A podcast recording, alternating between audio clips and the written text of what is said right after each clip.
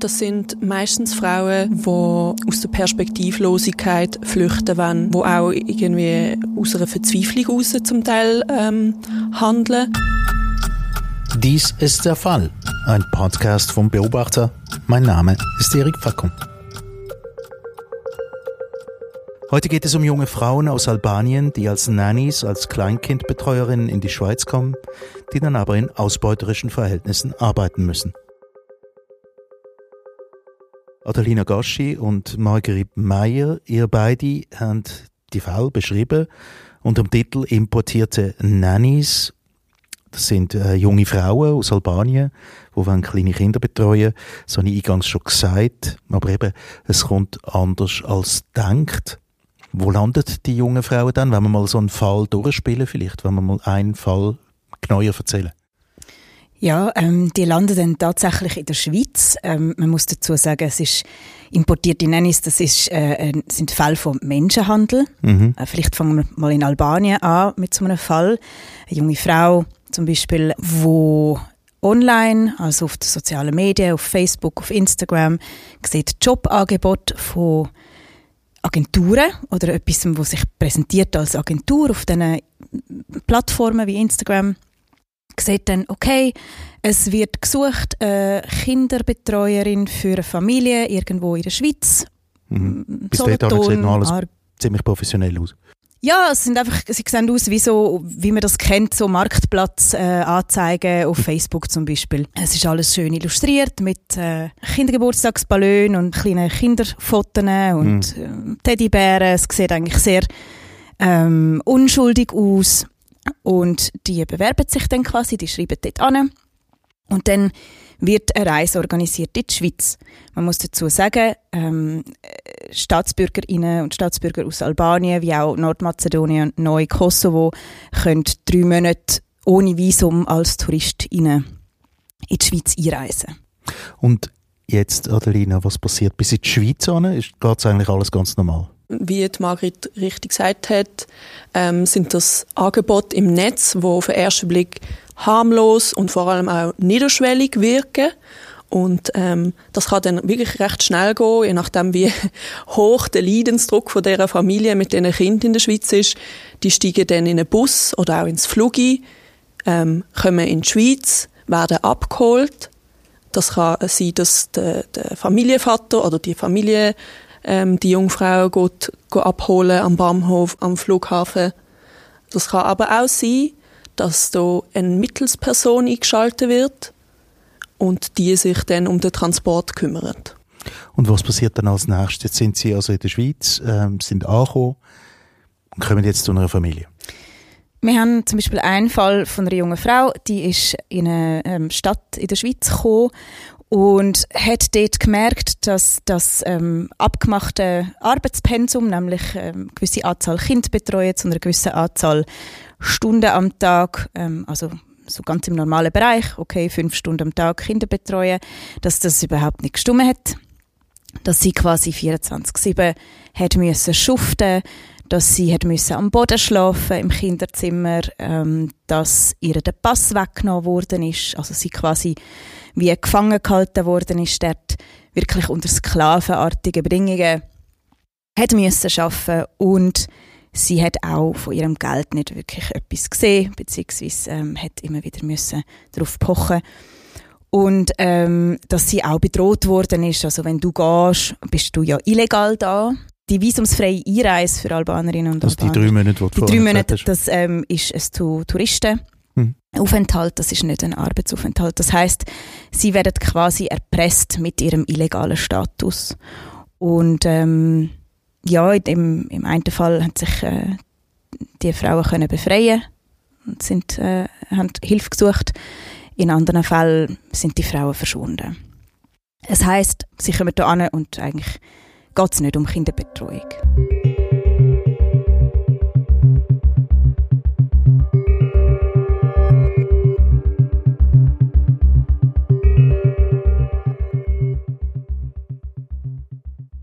Also wenn ich jetzt dazu höre, habe ich das Gefühl, ich höre äh, etwas zu, was ich schon gehört habe, aber im Zusammenhang mit Prostitution. Das sind ganz ähnliche Techniken in dem Fall werden angewendet. Ja, also die, die Mechanismen wo da wirken, sind tatsächlich sehr ähnlich. Ich glaube, ähm, das ist ja auch so ein bisschen, bös gesagt, das gängige Klischee, oder? Vom Menschenhandel, dass das äh, Frauen sind, die aus der Perspektivlosigkeit ähm, nachher in einem äh, westlichen Land in der Prostitution landen. Und ähm, man vergisst, glaube dabei, dass Menschenhandel aber auch äh, in anderen Arbeitsbereichen stattfindet und es nicht nur ums Sexgewerbe geht. Und ähm, wie wir auch von Experten und Expertinnen haben müssen erfahren, ist der Anteil von Ausbeutung in, in Dienstleistungssektoren recht gestiegen, auch in der Schweiz. Das heißt, zahlenmäßig gibt es viel mehr von solchen Frauen als andere, äh, die dann in der Prostitution landen, oder? Also zahlenmässig ist es schwierig zu sagen, weil es gibt eine extrem hohe Dunkelziffer. Es gibt in der Schweiz ähm, nur rund äh, 80 bis 100 Verurteilungen von Menschenhandel, wo man quasi schwarz auf weiß hat. Man muss davon ausgehen, dass es tausende andere Fälle gibt, wo einfach quasi unter dem Radar fliegen. Ähm, die Experten, wo wir auch ein Interview im Heft haben, ähm, haben uns gesagt, dass etwa die Hälfte von ihren betreuten Fällen wo sie haben, also von Opfern von Menschenhandel, sind ähm, bezüglich der Ausbeutung von der Arbeitskraft. Das sind dann in Branchen wie natürlich auf dem Bau, in der Landwirtschaft, das sind dann vielleicht eher die Männer. Wir haben auch Beispiele von Kosmetikstudios, von Küchen, also von Restaurantküchen, Putzpersonal. Also eigentlich in allen sagen wir, Niedrig Niedriglohnsektoren, wo es in der legalen Wirtschaft gibt, gibt es auch Fall von Menschenhandel. Mhm. Eben, ich wollte fragen, woher kommen denn die Opfer? Jetzt in dem Fall sind es Frauen für die Kleinkinderbetreuung. Nicht geografisch gesehen, sondern einfach ausbildungsmäßig. Was, was sind das für, für Frauen, die da auf die Tricks hineingehen? Äh, ich habe es ja vorher ganz kurz angetönt. Das sind meistens Frauen, die ähm, aus der Perspektivlosigkeit flüchten wollen, beziehungsweise Menschen, die aus der Perspektivlosigkeit flüchten wollen, die ähm, äh, in ihrer Heimat keine wirtschaftlich-finanzielle Sicherheit haben, ähm, wo das ändern wollen, wo auch irgendwie aus einer Verzweiflung raus zum Teil ähm, handeln. Mir ist aufgefallen bei unserer Recherche, dass es ähm, in vielen Fällen Frauen gesehen sind, wo halt auch ähm, aus einem sozial sehr schwierigen Umfeld kommen, also Druck von der Familie, ähm, unglücklich mit den Umständen, irgendwo auch, auch Aussenseiterinnen und sich äh, erhoffen, ihr Schicksal so nochmal umzudrüllen. Für sie ist das eigentlich wirklich ein, ein Schritt eigentlich aus der Hoffnungslosigkeit raus, nur dass sie dann erst recht im Albtraum landen. Hm, also in eine vermeintliche Hoffnung. Genau. genau. Und oft sind ja die Frauen auch verantwortlich dafür oder mitverantwortlich dafür, um ihre Familien mitzufinanzieren. Was wir auch mitbekommen haben im Zug von unserer Recherchen ist, dass also das Angebot, komme in die Schweiz als Nanny arbeiten, in einem Privathaushalt, ähm, ist eigentlich sehr ein, ein, gutes Angebot, oder? Also für drei Monate schnell in die Schweiz kommen, ähm, es ist unverfänglich, man schafft mit Kind, das klingt irgendwie auch noch gut. Ähm, und die Schweiz hat doch auch einen guten Ruf als demokratisches Land mit Rechtssicherheit. Äh, und die Schweiz porträtiert sich ja auch gerne so, oder? Hm. Und ähm, das führt dazu, dass sie einfach finden, ja, die Schweiz ist eh ein guter Ort zum Schaffen. Ja, es klingt irgendwie wahnsinnig attraktiv, oder? Also Kleinkinder, herzig, ja, das kann man, oder? Ein paar Stunden am Tag und dann ist es auch noch ein gutes Land. Genau, und dann ja. sieht man vielleicht auch noch in vielen Fällen vielleicht noch etwas von einem anderen Land und so. Genau. genau.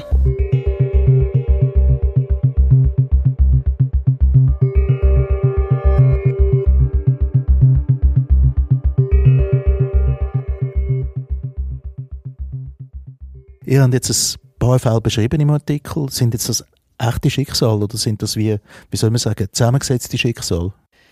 Es sind ähm, echte Schicksal aber ähm, wir haben uns wahnsinnig viel Gedanken gemacht, wie wir die Opfer gut können schützen können. Mhm. Ähm, wir haben nicht wollen, dass irgendjemand von diesen Frauen erkennbar wird sein im Artikel und haben uns dann ähm, dazu entschieden, die Fälle sozusagen ein bisschen zu mischen. Also, dass man Schicksalsverläufe miteinander kombiniert, damit niemand eindeutig erkennbar ist in ihrer Geschichte. Also aus Schutz Schicksal zusammenziehen, vielleicht ein neues Schicksal erstellen, die brauchen Schutz, die Frauen.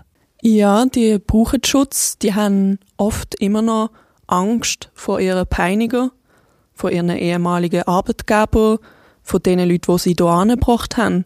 Weil ähm, die Margrit hat es ja am Anfang auch schon erwähnt, sie haben Missbrauch erlebt, nicht nur was ihre Arbeitskraft angeht, sondern sind auch geschlagen worden oder zum Teil auch sexuell belästigt.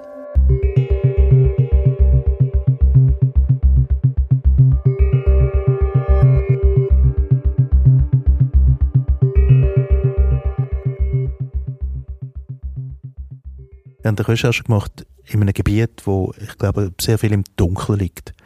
Wie sind dann da dabei vorgegangen? Also der Ausgang war eigentlich, gewesen, ähm, dass Adelina mit mir geredet hat und gesagt hat, schau, da hat es einen Fall in einer Schweizer Zeitung, mhm. wo beschrieben ist. Es war ein Beschreib äh, von einem Gerichtsfall, wo wir auch bei unserer Recherche in der Geschichte ganz am Anfang kurz beschreiben. Das war eigentlich unser Ausgangsfall gewesen. Und wir haben am Anfang eigentlich wollen diesen Fall näher recherchieren. Und im Zug von unserer Recherche haben wir gemerkt, okay, da gibt es ein System dahinter. Dann haben wir die Plattformen entdeckt, die Inserat. Wir haben gemerkt, dass das eine gewisse Systematik hat. Wir haben gemerkt, dass das nicht der einzige Fall kann sein Und dann haben wir auch gemerkt, dass das bis zu einem gewissen Grad organisiert ist. Mhm. Sind dann noch die F Frauen angekommen? Wie ist denn das vor sich gegangen? Ja, das ist äh, wirklich eine Geduldfrage gesehen und auch eine Fließfrage. Also wir haben viel umtelefoniert, wir haben äh, immer wieder nachgeguckt und versucht, an die Leute anzukommen. Und das hat sich dann auch ausgezahlt, tatsächlich. Also uns ist es eigentlich darum gegangen, diesen Frauen zu vermitteln, dass sie uns vertrauen können, dass äh, uns wichtig ist, dass sie geschützt werden und dass es uns darum geht, ähm, System dahinter aufzudecken und nicht irgendjemand ins Rampenlicht zu stellen. Man muss auch sagen, dass die Frauen, die, die in der Schweiz vor Gericht gegangen sind, wir auch beschreiben in unserer Recherche gegenüber ihren ähm, sogenannten Arbeitgeber, aber auch alle Frauen, die mit uns geredet haben ähm, im Zug von unserer Recherche, das ist unglaublich mutig. Und sie haben alle recht Angst gehabt, aber ähm, sie haben sich auch quasi uns gegenüber geöffnet, äh, unter anderem, weil sie wie gefunden haben, okay, wo sie erfahren haben, dass sie nicht die Einzigen sind, weil das so schambehaftet ist und weil viele nicht gewusst haben, dass es eine Systematik hat. Sie haben gemeint, mir ist das passiert und ich weiß nicht wie. Mhm. Aber dass sie auch teilweise äh, nicht haben wollen, dass sich das wiederholt. Also das, ich muss auch sagen, das ist ähm, extrem mutig von ihnen, dass sie das mitgemacht haben. Mhm. Aber die Recherche die hat nicht nur in der Schweiz stattgefunden, sondern auch in Albanien.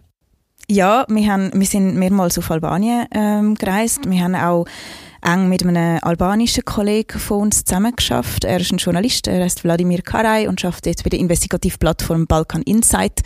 Und mit ihm zusammen haben wir dann dort vor Ort recherchiert äh, und ähm, weitere Fälle gesucht. Genau. Du hast vorhin erwähnt, in der Schweiz hat man das Problem schon kennt. Die haben mit Fachstellen auch geredet, auch in der Schweiz. Wie war denn das in Albanien? Gewesen? Ja, dort haben wir auch ähm, mit Fachstellen können reden. Es gibt eine Organisation, die nennt sich Vatra und äh, deren Sitz ist in Vlora. Das ist äh, an der Küste, also ist eine Stadt am Meer und die sind wir auch besuchen. Ähm, die Organisation ist auf äh, Menschenhandel bzw. Frauenhandel in Albanien spezialisiert. Und was uns wirklich erstaunt hat, ist, dass sie uns auch nicht so recht haben können weiterhelfen mhm. Weil sie selber gemerkt haben, da kommen sie an ihre Grenzen, wenn es dann darum geht, den internationalen Menschenhandel ähm, zu bekämpfen. Man muss auch dazu sagen, dass ähm, viel, viel, viel Opfer, die unter dem Radar die Schweiz wieder verlassen, verlassen, verlassen die Schweiz entweder, weil sie irgendwie wegkommen und auf eigene Faust wieder zurückgehen oder weil sie von ihren äh, Ausbütern irgendwann zurückgeschickt werden. Aber sie kommen in der Statistik nie vor. Wenn sie von einer Polizei irgendwo aufgegriffen werden in der Schweiz, werden sie oft halt dann einfach zurückgeschickt, kriegen Landesverweis für ein, zwei Jahre. Also werden eigentlich wie ähm, die Verbrecherinnen selber behandelt, weil sie eine Übertretung begangen haben und verschwinden dann irgendwo wieder, gehen zurück auf Albanien. Hm. In vielen Fällen erzählen sie nicht einmal ihren Familie dort, was ihnen passiert ist, weil sie sich so schämen. Mit der Scham, oder? Genau, hm. weil sie auch ohne Geld zurückkommen teilweise. Das heißt, für die Organisationen vor Ort ist es extrem schwierig, auch zu wissen, wer quasi zurückkommt und ein Opfer geworden ist. Ähm, wenn man es international verfolgt, strafrechtlich verfolgt, dann muss das eigentlich auf äh, FEDPOL und Europol-Ebene passieren. Du hast vorhin von Grenzen geredet, wo ähm, die albanischen Organisationen sehen. Ja, wie ist denn bei den Schweizer Organisationen im gleichen Fall? Kommen die auch an die Grenzen? Kommt man diesen Leuten überhaupt bei, die da in diesen Organisationen sitzen, die solche Vermittlungen machen? Ähm, wir haben auch ein Stück geschrieben ähm, über die rechtliche Lage in der Schweiz, beziehungsweise was die Schweiz macht, zum Menschenhandel bekämpfen. Und ähm, was mir mega geblieben ist beim Gespräch mit einer Expertin, ist, dass sie gesagt hat, es ist schwierig, diesen Fall äh, auf die Spur zu kommen, weil es auch so viele Opfer gibt, die nicht die Kraft haben, um wirklich etwas gegen ihre Peiniger zu unternehmen. Mhm. Also so ein Punkt, der auffällt in der Schweiz, ist, dass es halt wieder einmal eine föderalistische äh, Geschichte ist. Also der Föderalismus ist da vielleicht auch nicht unbedingt wahnsinnig hilfreich in der Koordination. Äh, es gibt 26 verschiedene Kantonspolizeien. Ähm, die Strafverfolgung liegt eigentlich in dieser Kompetenz. Die einen Behörden auf kantonaler Ebene sind sehr vernetzt mit, mit NGOs, mit, äh, mit Opferhilfestellen ähm, und haben sogenannte runde Tische, wo sie ein paar Mal im Jahr zusammenkommen. Und die Bekämpfung eigentlich von verschiedenen Perspektiven anschauen und planen. Ähm, es gibt jetzt auch einen neuen Aktionsplan, ähm, nationalen Aktionsplan von Seiten Bund, wo da soll mehr Opferschutz garantieren, weil ein Grund, warum Opfer auch nicht zu der Polizei gehen von sich aus, ist, weil sie ja Angst haben, dass sie, weil sie ja quasi illegal im Land sind. Hm. Und man droht ihnen dann auch die ganze Zeit mit dem, oder? Du machst, du, wenn du zur Polizei gehst, dann ja, dann kommst du dran und nicht mir.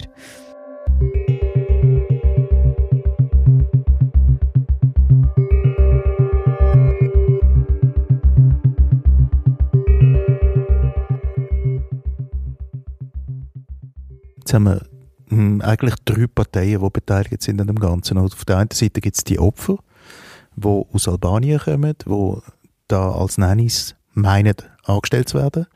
Dann gibt es äh, Polizei, Behörden, ähm, das sind dann die, die sich offiziell darum kümmern, wenn etwas schief gehen sollte.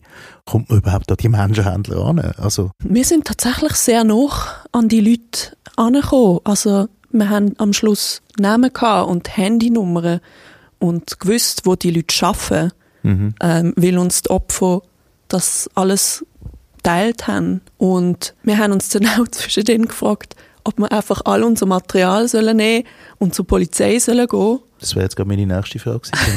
ja, das machen wir nicht. Aber, Nein. aber es zeigt ja schon auch ein bisschen, also das, das ist vielleicht ein bisschen salopp gesagt, aber wir haben jetzt das zweite äh, zehn Monate lang recherchiert. Das ist für uns relativ viel, aber wir machen, haben ja nicht nur die Geschichte verfolgt in dieser Zeit. Also wir haben sicher nicht zehn Monate lang Vollzeit geschafft, aber sehr intensiv auch.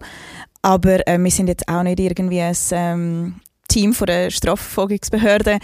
Aber wir sind in, in zehn Monaten schon recht weit gekommen. Mit Menschen, Namen, Täter, äh, mutmaßliche Täter natürlich, ähm, wo, wo man sich schon ein bisschen fragt, okay, wenn wir jetzt da so recherchieren wie wir, wir haben sehr viel auf Social Media recherchiert, muss man sich schon fragen, warum gibt es nicht mehr Verurteilungen oder zumindest mehr Durchsuchungen. Vielleicht gibt es die, aber ähm, wir haben jetzt mit, mit der Polizei in dem Sinne nichts zu tun gehabt. Mhm. Aber es ist trotzdem eine Art Parallelrecherche, die man eigentlich im Prinzip von der Polizei erwarten würde. Zu hoffen wäre es natürlich. Ja, ja. genau. Mhm. Ja. Das ist ja eigentlich ihr Job, ja. Und warum geben ihr jetzt das Material nicht ab? Also einfach... Das ist äh, nicht unsere Aufgabe als Journalistin. Ja, was ist denn eure Einschätzung? Ist es der Effort nicht wert oder hat man, hat man das Gefühl, irgendwie, das, ist, das ist zu kompliziert, um an die Leute heranzukommen, die solche, solche Menschenhandel betreiben? Was ist euer Eindruck? Ich bin gar nicht so sicher, ob man dem eben nicht so richtig auf die Schliche kommt. Ich glaube, mal, das, das geht schon. Also das haben wir ja auch geschafft und es ist dann relativ schnell gegangen dass man realisiert dann, oh, oh, das ist organisiert, das ist ein Netzwerk. Und ich glaube wirklich, es ist, es ist eine Frage von der Organisation und Prioritäten von der Behörden, dort irgendwie genau anzuschauen, die Ressourcen vielleicht besser zu managen diesbezüglich, Sensibilisierung auch zu schaffen bei den verschiedenen Stellen, dass so etwas besser erkannt wird.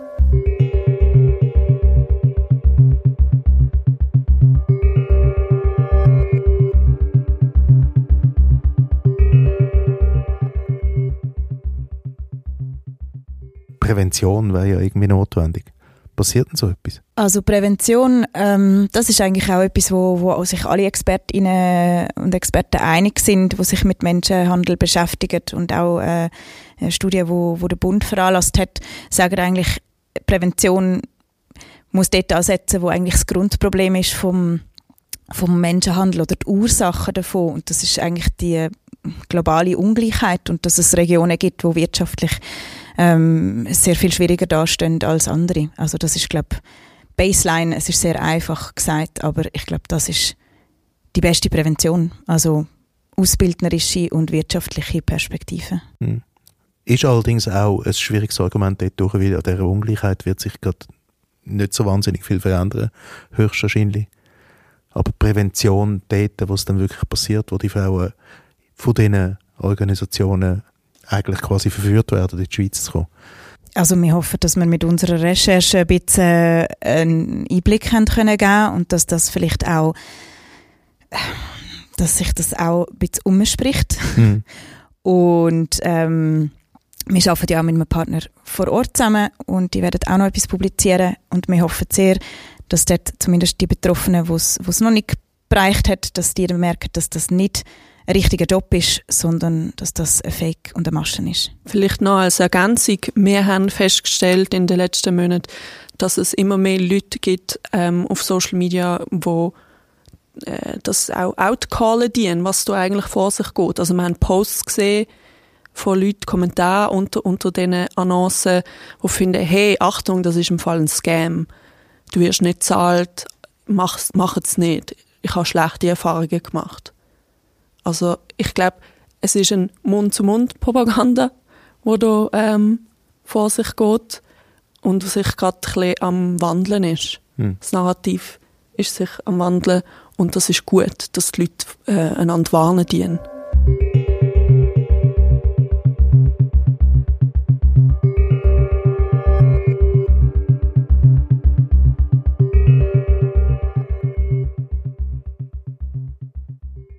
Eine Partei habe ich jetzt noch fast vergessen, das sind nämlich die Leute, die dann die Nannies anstellen. Wissen die einmal, was, was da passiert? Oder sind sie einfach glücklich, dass sie irgendwie auf eine gute Art irgendeine und eine billige Art eine Nanny bekommen? Oder was sind das für Leute? Also in unserem Fall haben wir müssen feststellen, dass es sehr oft Leute sind in der Schweiz, die selber in ich sage jetzt mal, unter dem Mittelstand oder oft prekäre Jobs ähm, arbeiten. Das heißt, im besten Fall können sie sich äh, Kinderbetreuung extern oder äh, Live-in Nanny und richtig, also mit, mit richtigem Arbeitsvertrag gar nicht leisten. Das heißt, sie sind selber unter wirtschaftlichem äh, Druck. Ob sie wissen, was, auf was sie sich einlösen, da im besten Fall, wenn sie es nicht so genau wissen oder oder denken halt, okay, dann machen wir das halt, wissen aber vielleicht nicht, dass es da so ein wirklich so ein massiver Menschenhandelsring äh, oder Organisation dahinter steckt. Und andere Fälle äh, sind, wissen genau, was sie machen und sind Teil davon. Wir, wir haben beides erlebt. Also Arbeitgeber, die einigermaßen unschuldig an das Ganze angegangen sind, obwohl natürlich eben auch irgendwie etwa um 600 Franken zahlen für Rundumbetreuung, ähm, also 600 Franken im Monat zu wenig ist in der Schweiz. Und dann haben wir eben auch Fälle gehabt, ähm, ein Ehepaar, wo halt ganz klar gewusst hat, dass sie sich im Menschenhandelsbereich befinden. Bei denen war es irgendwie die zehnte Nennung oder so. Genau. genau. Und die sind dann auch verurteilt worden, eben. Und es gibt vermutlich auch da, wie, wie sonst auch überall, ganz viele Leute, die wo sie einfach nicht so genau wissen was passiert. Hm. Wie lange bleiben dann die Nannies einmal? Also bleiben die über die Tour vom, vom wie so Maus. Das gibt es auch, ja. Das ist eigentlich ein, bisschen ein Klassiker. Also das nennt man dann den Overstay. Man muss auch dazu sagen, dass oft werden die eingesetzt in einer Familie, dann werden sie zu der nächsten geschickt, dann werden sie irgendwo zum Putzen geschickt, dann sagt man ihnen, komm doch in eine Bar arbeiten dann landen sie irgendwann in der Prostitution. Und wenn sobald sie irgendwie die drei Monate, ähm, wo sie können legal da sein am Stück, überschritten haben, dann sind sie automatisch quasi, mm, machen sie sich strafbar. Das heißt, eigentlich ist es der Idealfall für einen Menschenhändler, wenn, äh, wenn das Opfer länger bleibt, als es darf. Es ist wahnsinnig perfid, oder? Ähm, dass man eigentlich schaut, wie weit gehen die Frauen. Es fängt eben unschuldig mit einem Nanny-Job an und plötzlich heisst möchtest du vielleicht in dem Club servieren? Und hm, was denn noch in dem Club sonst noch passiert, das ergibt sich ja dann ja, für einen Tausker extra kann man ja noch, weiß auch nicht, mit jemandem auf dem WC verschwinden. Man muss auch sagen, dass ähm, Menschenhandel ist Ausbeutung von Arbeitskraft und vom Körper von einem Menschen zum Zweck, damit Geld zu machen. Es ist ganz einfach. Es ist einfach ein Ausringen und sobald die Ware ausgerungen ist, dann ist sie nicht mehr wert. Also wenn man jetzt in seiner näheren Umgebung bemerkt, da ist so ein Fall, was, was, was kann man denn da machen? Also ich glaube, ganz wichtig ist, dass man äh, nichts quasi macht, wo, wo die betroffene Person nicht will. Ähm, es gibt in der Schweiz äh, mehrere Fachstellen. Wir haben die auch beim Beobachter im Artikel ähm, drin. Dort ist eine Auflistung mit den Fachstellen je nach Region.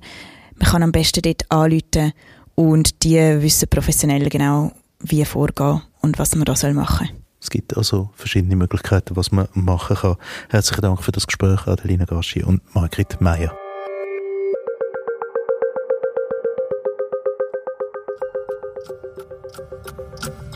Der Fall, ein Podcast vom Beobachter. Produktion Erik Facon und Emanuela Kählin. Nachzulesen ist der Artikel namens Importierte Nannies im Heft vom 19.01.24. Haben Sie Fragen oder Anmerkungen? Schreiben Sie uns an podcast.beobachter.ch. Und diesen Podcast können Sie abonnieren bei Spotify, Apple Podcasts oder wo immer Sie Ihre Podcasts beziehen.